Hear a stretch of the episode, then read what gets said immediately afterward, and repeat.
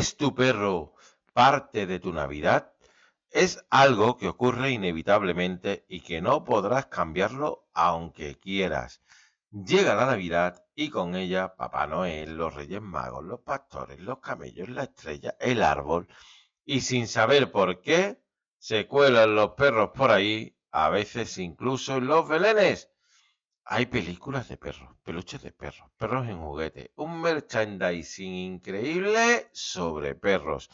Todo el mundo quiere regalar un adorable y achuchable cachorrito de perro, cosa con la que no estoy de acuerdo, porque un perro no es un juguete para regalar en Navidad. Pero la gente piensa en hacerlo. Yo creo que esto no es casualidad, porque las casualidades no existen, ¿verdad? Creo que hay una explicación lógica para que los perros estén presentes siempre en Navidad. Es una opinión personal y te la cuento hoy en este episodio, en 15 segundos.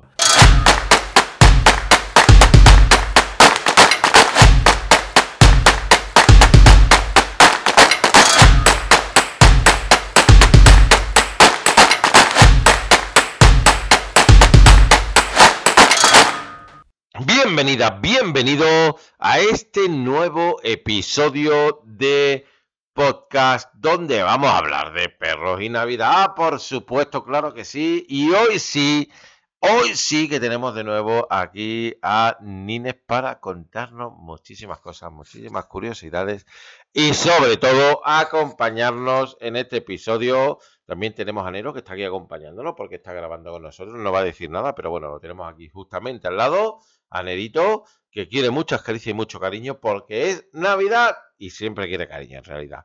Así que nada, vamos a empezar hablando sobre todo, sobre todo, sobre todo de películas que a nosotros nos emocionan, que a nosotros nos gustan, que a nosotros nos han dicho algo a lo largo de nuestra vida y no solo las típicas películas. Creo que podemos hablar de películas que no son las típicas.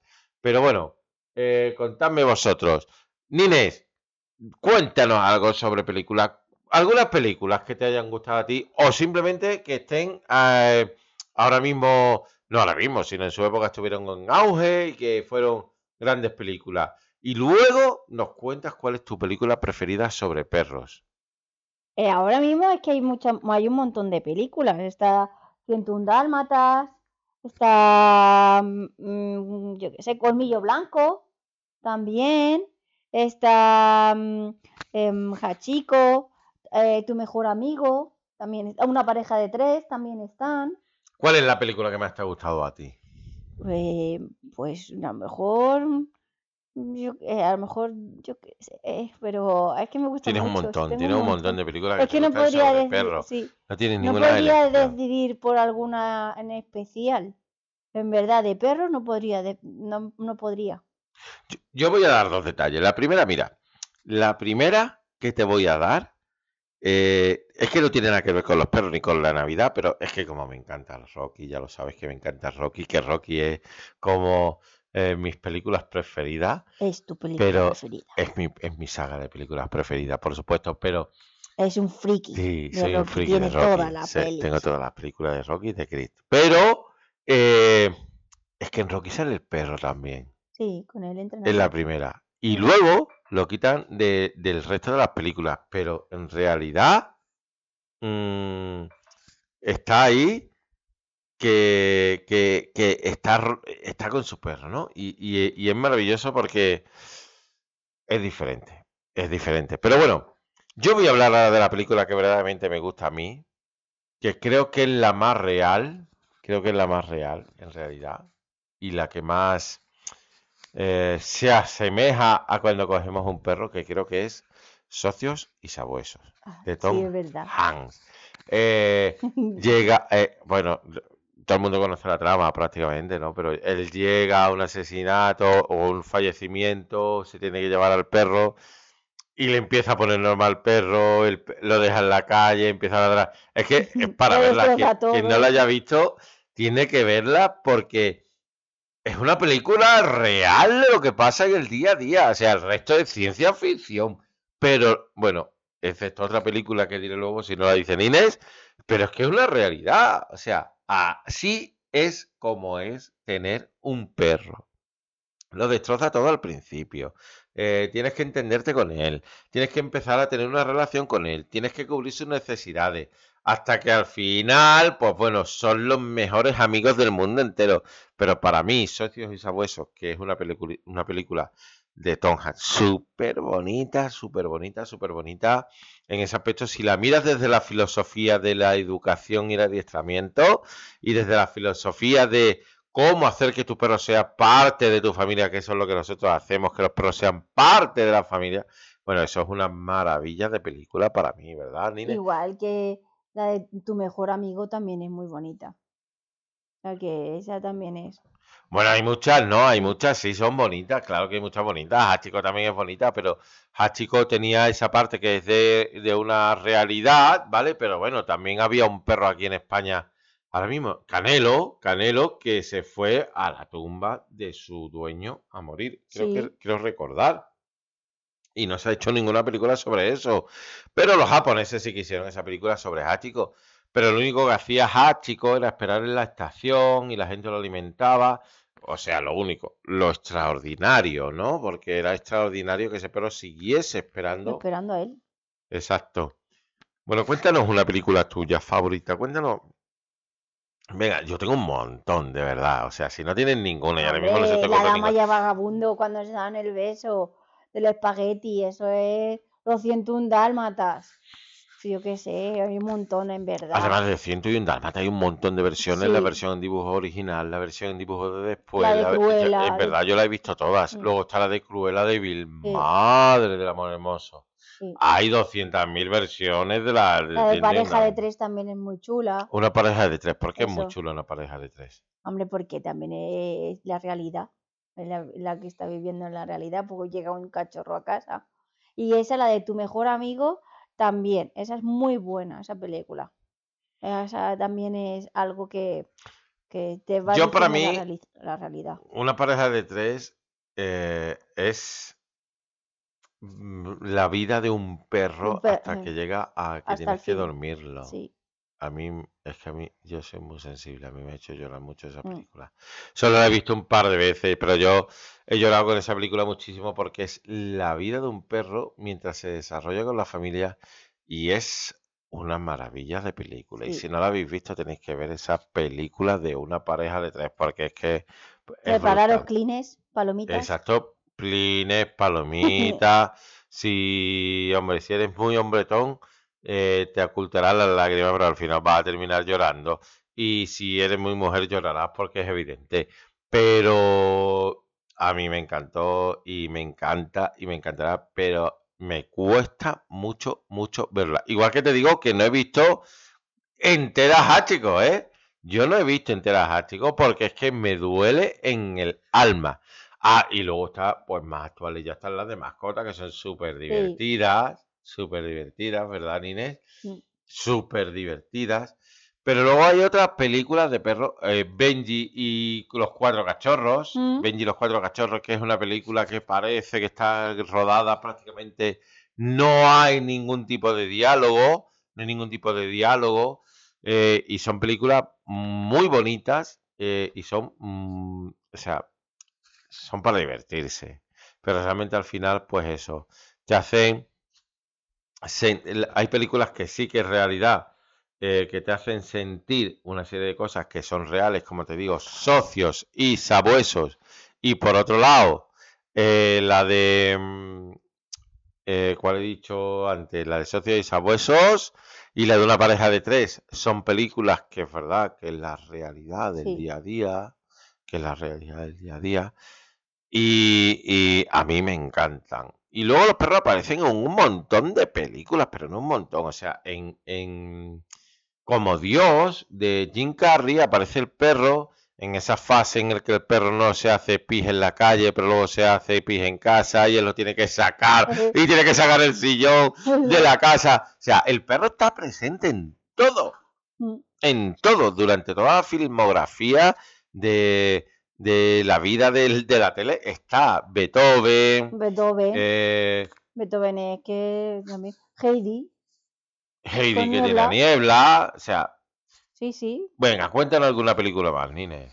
No. Mm, mm, em, está también eh, Balto, también está Bolt, también. ¡Oh, es mismo. ¡Qué pedazo de película! Un perro que tenía el super ladrido. Es que era un perro que se creía que era, tenía superpoderes. Pero bueno, Bolt es una película indispensable en mi vida. A mí me parece una maravilla.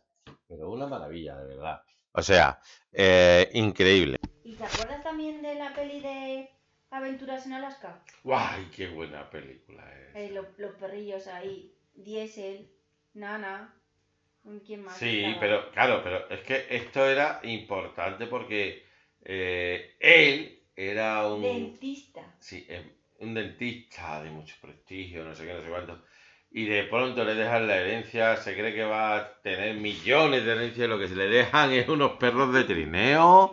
Es Que increíble. aprende él a tirar de trineo. Sí, claro. Le hacen el favor, están con él. Claro, y, y- y además Los, teni- los perros le enseñan a él. Sí, le enseña a él y él enseña a los perros, pero hay una escena brutal, brutal, porque claro, eh, eh, la película está hecha para eso, ¿no? Pero bueno, empieza con el entendimiento de los perros, tal y cual, y después hay un perro que parece que es muy agresivo con él Mm. Y lo único que tiene es un dolor de muela. un dolor de muela. Y cuando él le alivia el dolor de muela, llega a la meta, pero antes de entrar a la meta recoge al, a, bueno, Al al segun- exacto, al protagonista secundario que queda ahí perdido en la tormenta de nieve y va con sus perros a salvarlos, ¿no? Porque se llevan mal, bueno, no se llevan mal, pero bueno. eh, la historia es maravillosa, desde luego, y- Muy chula, ¿eh? No estamos haciendo spoilers porque es que estas películas realmente son para verlas. O sea, son para verlas, disfrutarlas, volverlas a ver. Pero hay una película a mí que realmente solo he visto, creo que he visto una vez y además no la volveré a ver quizás porque porque el perro muere. Estamos hablando de películas muy antiguas que todo el mundo ha visto, que no estamos reventándole, que no estamos hablando de la película que va a salir el año que viene. Pero hay una película que se llama eh, Soy leyenda, También. de Will Smith. Y es que Soy leyenda se queda él solo con el perro. Mm. Y aparece un perro. Si es que son súper importantes en nuestras vidas.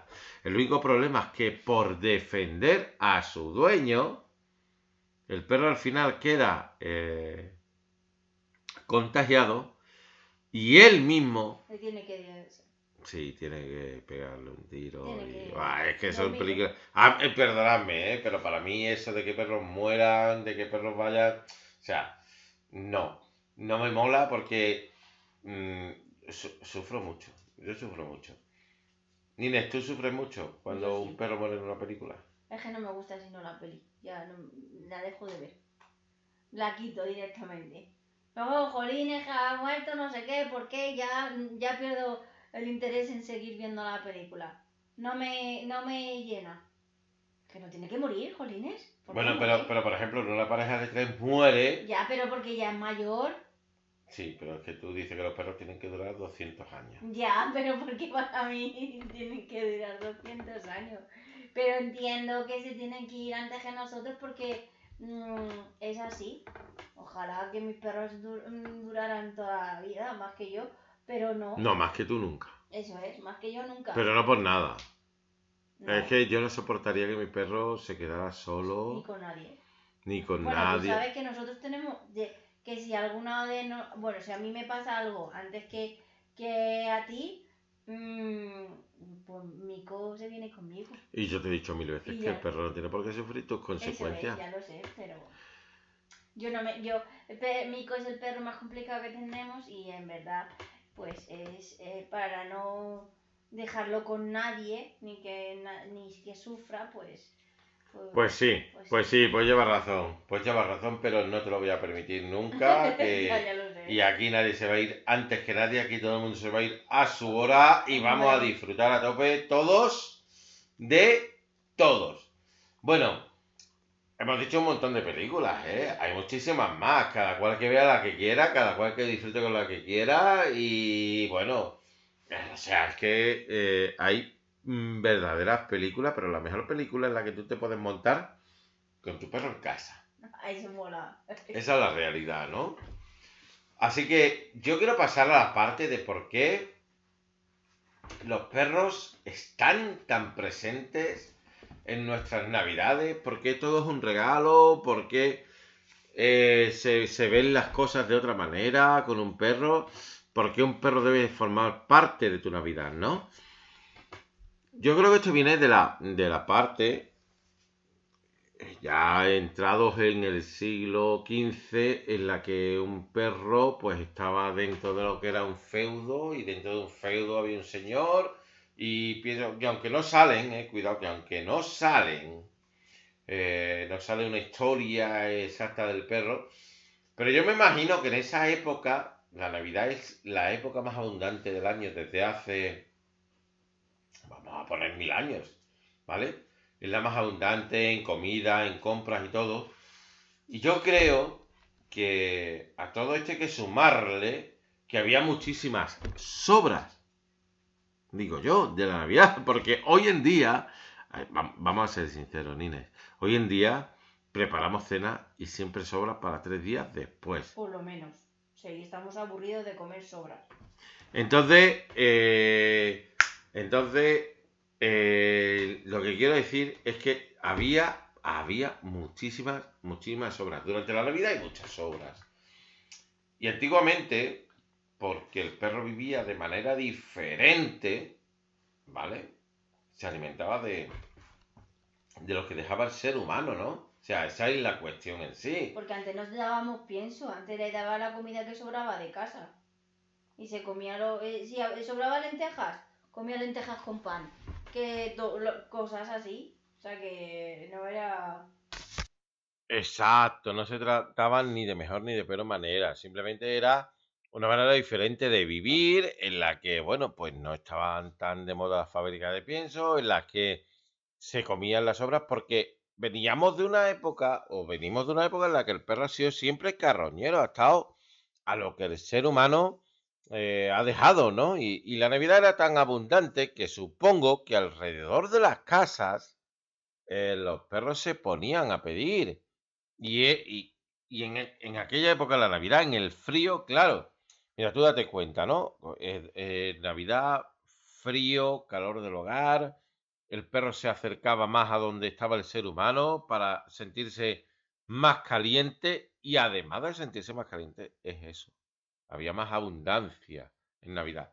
Porque la, Los bidones con leña, cuando eh, se ponían al ladito los bidones con leña para, para el frío. Claro, todo eso, ¿no? O sea, eh, todo tiene un porqué.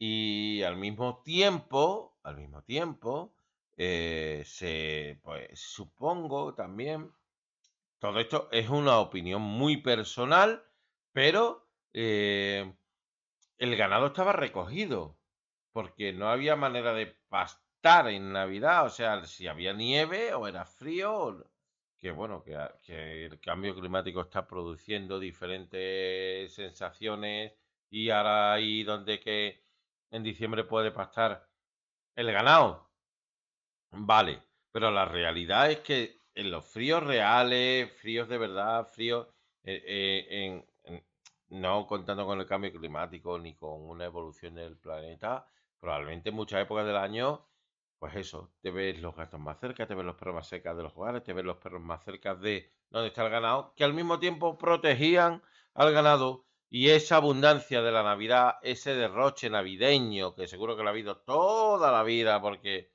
los tiempos son cíclicos y a lo mejor eh, que esto es una opinión mía personal, mm, pero estaban ahí para defender el ganado y estaban ahí para comer las sobras abundantes que habían. Estoy seguro que, que- que eso es uno de los factores por los que el perro tiene una parte muy responsable en nuestra Navidad. Porque, de hecho, o sea, eh, si no, yo no me explico esos anuncios de mascotas y de perros mecánicos durante la Navidad. ¿Tú por qué te lo explicas? O sea, ¿por qué ¿cómo explicarías tú eso? Yo qué sé, ahí yo creo que es porque en vez de regalarlo de verdad, pues se regalan juguetes de forma de perro y mecánicos y que hacen pipí, que le mueven las orejas, que comen, eh, pues en vez de... Y es una buena opción, ¿eh? Eh, mm, en vez de tener un perro natural, o sea, de verdad, pues em, regalamos su juguete que haga, que haga pa- eh, las funciones de- del perro, la verdad. Sí, No. sí. Sí, a mí eso me parece estupendo. Pero si regalas un perro de juguete es porque siempre ha estado presente durante la Navidad. ¿Por qué? ¿Por qué ponemos un árbol de plástico? Porque el árbol de Navidad siempre ha estado presente de manera natural y hemos evolucionado y hemos dicho que no se pueden arrancar árboles. Pero el perro, estoy seguro, vamos, seguro de esto, que siempre ha estado presente en la Navidad durante hace miles de años. No voy a poner miles, voy a poner mil años. Voy a poner mil años porque no tengo un estudio que me, que me lo ratifique. Pero si te paras a pensar en que tú pones el árbol de plástico porque siempre se ha puesto natural, quiere decir que estás regalando mascotas de plástico porque siempre se ha regalado eh, en Navidad. No es que se haya regalado en Navidad, sino que eh, forma parte de, mm, de- la Navidad tuya. O sea, de que siempre es rodeado de perros y todo. Y como hay, hay familias que no pueden tener un perro en casa porque no lo pueden tener por el tiempo, por todo, y a lo mejor el niño o la niña quiere un perrillo, pues mira, pues le regalamos un juguete de perro y ya lo como tienen su correa, salen a caminar, le ponen pilas y andan, eh, beben agua y hacen pis pues más o menos pues tienes mm, eso que es como si tuvieras una mascota en casa. Sí, pero para que esa mascota se convierta en plástico es porque ha habido una demanda, o sea, de, de, de- perros reales durante todas las navidades, porque para llegar a estos días, o sea, no creo que eso sea de hace 20 años atrás. Eso es lo que yo pienso, ¿eh? Que sí, que a lo mejor estoy partiendo con un estereotipo que la gente dice, no, es que de hace 20 años atrás se regalan perros por Navidad. Yo no creo que sea hace 20 años, porque mira, te voy a decir una cosa. Hay una raza que era una de nuestras perras, que era un terrier tibetano, que era un perrito muy pequeñito, no muy pequeñito, tan pequeñito para comparación con otros, ¿no? Pero 35 centímetros a la cruz, que se regalaba cuando, en el Tíbet, ¿vale? Cuando moría un familiar cercano para que ese familiar se reencarnara en ese perro. Esto es una historia súper bonita. O sea, se te muere un familiar y te regalan un perro. Imagínate por qué se sustituyen a los perros de verdad en Navidad. Que yo no quiero que los perros sean un regalo, eso lo, lo sabemos todos. Yo no, ni tú tampoco, no queremos que los perros sean un regalo. Pero la realidad es que ya hay unos, tiene que haber unos antecedentes en que la Navidad está totalmente relacionada con el perro, que el perro existía ya en nuestras Navidades, en nuestros días de frío, porque además eh, eh, defendía el ganado que estaba metido en los, bueno, pues los establos, defendía mil cosas. El perro el- en las épocas de frío, no voy a decir la Navidad, creo que era súper indispensable para el ser humano. Creo que era, y, y- y pienso que era por la alimentación que en esa época el ser humano tenía, que puede ser que hubiesen más sobras. Igual que te digo lo del terrier tibetano, que se regalaba en el Tíbet, para que el alma de la persona difunta se reencarnara en ese perro, aquí tienes que tener un motivo que el perro sea algo muy navideño. Es que salen todas las postales. ¿O qué opinas tú? Sí, salen todas las postales también, pero no lo sé hasta qué punto puedes llegar a ser, como tú estás diciendo, un, eh, mm, un regalo de plástico, no lo entiendo, o sea, un regalo de plástico con de... Yo supongo que será más porque mm, los hijos quieren un perro y no quieren meter un perro en casa y pues eh, esa mascota de, de juguete está, pues mira, pues vamos a hacerlo, pero no al, no lo sé, no lo, no lo hago, no lo, no tengo idea como tú, sino que tengo la idea de eso, de que quieren tenerlo en casa y no pueden tener un cachorro en casa, pues vamos a regalarle un juguete que, que es parecido al perro, que hace pipí, come, saca de correa, anda con las pilas y todo, y tiene esa facilidad de tener un perrito mascota en casa, pero de juguete. O sea, Eh, o sea, tú piensas al final que no todas las navidades ha estado presente el perro en la familia, ¿no? Sí ha estado presente, eh, sí, yo pienso que eh, el perro ha estado presente en la Navidad continuamente, o sea, desde hace tiempo, mucho tiempo, desde mis abuelos, mis bisabuelos, siempre hemos tenido perro y ha estado el perro en, casa en la Navidad, eh, como tú dices, pues para cuidar el establo, para lo, mm, para defender, eh, siempre ha estado, sí, sí, creo que sí. Em, y que, y que ellos comían pues en la abundancia, como tú dices, como sobraban más cosas ahí, pues ahí se ponían mm, eh, pobrecitos por ciegos. Mm, Pero mm, no pienso que sea solamente de para un sustituto de, de el juguete, no lo sé, no sé. Bueno, eh, eh, ten en cuenta que también las épocas de frío había menos caza también y el perro no se alimentaba menos, con lo cual el dueño le tenía que dar más para mantenerlo, para cuando viniera la época de caza poder trabajar. Y esto también es una realidad, por lo tanto, las épocas de frío relacionadas con la Navidad, y estoy hablando que todo esto es una teoría personal, sin ningún estudio previo, sin ningún estudio previo, pero el cazar no se efectuaba con la nieve. Muy rara vez. O sea, ya cuando te faltaba la comida. Pero esa época era débil para el perro, pero el perro tenía que seguir alimentándose. Era un momento en el que el perro no trabajaba, digamos cazando, pero recibía comida. Eso es lo que yo pienso. Esa es mi, mi, mi teoría, ¿no? Yo creo que también los pondrían un poquito gorditos para pasar el invierno y para que cuando empezara la época de caza también estarían mm, más fuertes. A lo mejor, no lo sé. Puede ser a lo mejor por eso.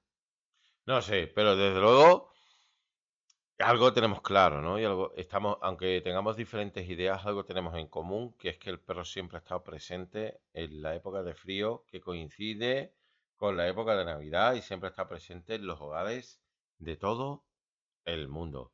No sé qué opinas tú, que me estás escuchando y que estás escuchando a no sé qué opinas, pero yo creo que tu opinión también nos la puedes dejar en nuestro eh, correo electrónico siempre que te eh, apuntes gratis a nuestra newsletter que es www.deperosclub.com entras ahí, dejas tu correo electrónico, te apuntas a nuestra newsletter donde vas a recibir consejos eh, de educación canina y después eh, al primer correo que recibas, oye, pues nos contesta, tu perro es parte de tu Navidad y nos dice y nos cuenta qué piensas de esta teoría, qué piensas por qué el perro forma tanta parte de nuestra Navidad y por qué lo hace, ¿no?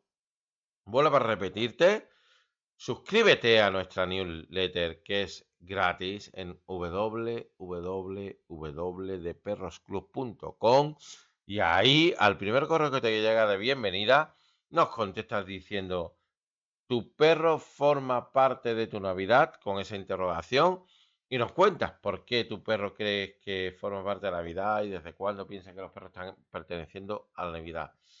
Bueno, Ninés, Y además, no te olvides de dar cinco estrellitas, ¿eh? Exacto, ¿y qué más? Y de compartirlo con quien le pueda interesar Ah, este, eso, este- eh, por supuesto, compártelo, compártelo. con este podcast. Comentar a la gente que estamos aquí. Nuestra intención es que el perro sea un perro de familia. Que humanicéis a los perros sin antropomorfismo. Perdón, ¿eh? Antropomor... ¿Cómo es eso? De antropom- antropomorfismo. Exacto. Que no lo antropomorfismo. Uy, que por Dios, por Dios, por Dios. Listo. Que no le deis cualidades humanas, que es lo que significa antropomorfismo. Pero sí los pongáis con parte de vuestra familia. ¿Sí o no? Por supuesto, lo primero. ¿te despides? Sí. Eh, no os olvidéis de dar cinco estrellitas, lo he dicho, y hasta el próximo podcast. Episodio concluido y nos escuchamos la próxima semana, familia. Un saludo. Adiós.